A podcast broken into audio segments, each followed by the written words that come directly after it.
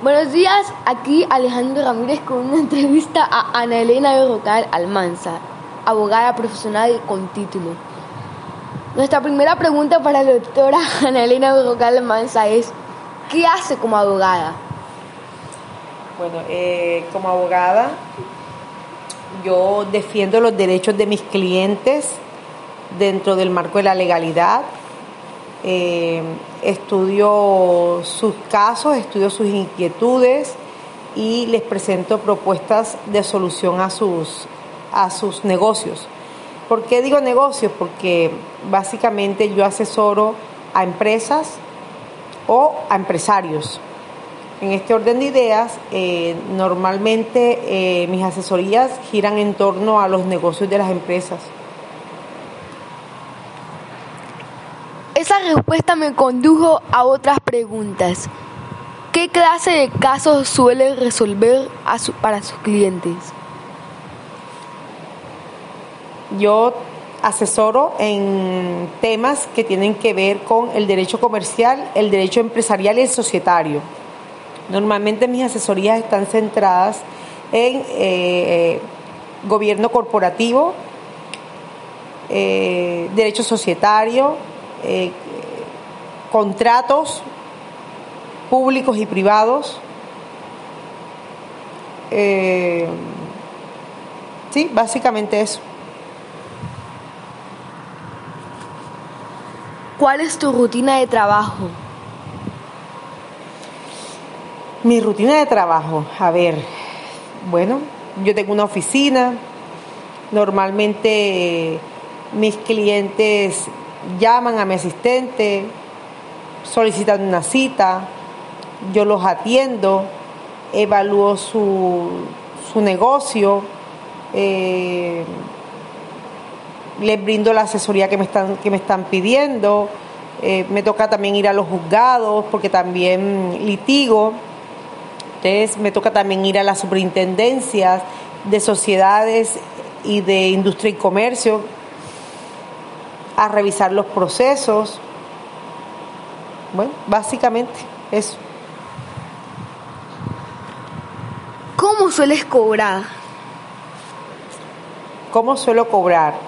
Bueno, inicialmente cuando una persona requiere plantearme una, una consulta, yo les cobro el valor de la consulta. De esa consulta determinamos si requiere una asesoría en algún tema determinado, una asesoría más amplia, ¿ya? Eh, si requiere prohibición de documentos, si el proceso tiene que irse a los estados judiciales.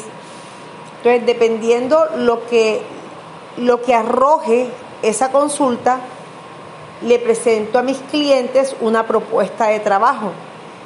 ¿Cómo se cobra acá? Depende. Algunos, algunos negocios se cobran por porcentajes cuando, ellos, cuando en ellos hay una prestación económica que se, que se busca recibir. En otros se cobra por gestiones puntuales, como por ejemplo cuando hay que redactar un contrato, se le cobra puntualmente por la redacción de ese contrato. Si el, si el proceso el negocio eh, se evalúa las posibilidades de éxito, entonces en algunos casos se cobra una suma fija inicialmente y se cobra una cuota de éxito al final en el evento de que, de que el proceso se gane. ¿ya?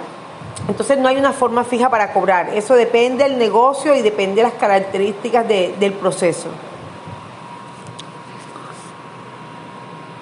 ¿Cómo salió su último caso? Bueno, mi último caso salió muy bien, gracias a Dios. Fue un proceso un poco complejo, eh, tocó trabajar muy duro, llevábamos varios años trabajando en él, pero, pero gracias a Dios salió bien, salió muy bien. ¿En qué consistía ese caso? Ese caso consistía en que una persona había, había hecho un contrato de compra-venta, pero el vendedor no lo había querido entregar el bien después de que se lo pagó. Entonces nos tocó iniciar un proceso que se llama, ah, bueno, eh, un proceso para exigir el cumplimiento del contrato. Eh, eso, eso estuvo, estuvo en, en un juicio y bueno, y el juez falló y falló a favor y gracias a Dios mi cliente quedó contento. ¿Cuánta experiencia considera usted que tiene? Bueno, yo la experiencia la divido en dos partes, porque cuando yo estaba en la universidad, no me había graduado todavía como abogada, ya yo ya trabajaba. Trabajaba en un almacén como asesora y, primero fui asistente de cartera y luego fui jefe de, de la oficina de cartera. Y luego cuento también la especialización de, a partir de cuando me gradué de abogada. Yo me gradué en el año 2002, si no me equivoco. Entonces, desde esa época hasta acá, tengo 18 años de experiencia trabajando como abogada. Eso es mucho. Bueno, vamos con nuestra última pregunta. ¿Qué comunicación considera que tiene usted con sus clientes? Bueno, con mis clientes tengo excelente comunicación. Además que mi trabajo es vital tener excelente comunicación con, con nuestros clientes, sobre todo porque las relaciones abogado-cliente se manejan con base en la confianza. Mi cliente debe sentirse respaldado por mí y yo debo sentir, sentirme respaldada por él. Mis clientes tienen que confiar en mí y a su vez yo tengo que confiar en ellos. ¿ya? Entonces, mis relaciones con los clientes son el pilar de las relaciones con mis clientes es la confianza. Y tiene que existir una excelente comunicación. Si no, definitivamente no puedo atender a un cliente con el que no tenga ni excelente comunicación o donde él no confíe en mí o yo no confíe en él. Bueno, esto me llevó a una pregunta más. ¿Cómo genera usted ese lazo de confianza? Ese lazo de confianza lo genero hablando siempre con la verdad no generando falsas expectativas.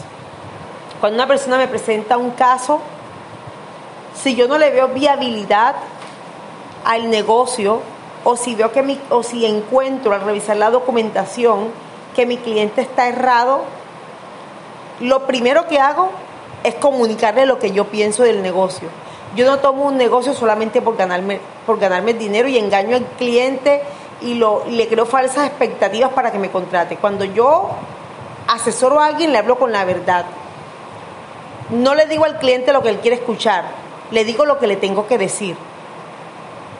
Creo que esa es la base para que alguien confíe en ti, que digas lo que le tienes que decir, no lo que las personas quieren escuchar. Sobre todo en estos asuntos tan delicados, donde inclusive hay en juego no solo dinero, sino también ilusiones, sueños. ¿Ya? Gracias por estar con nosotros, señora Ana Elena Roca Mansa. Espero que les haya gustado esta entrevista. Nos despedimos y hasta la próxima.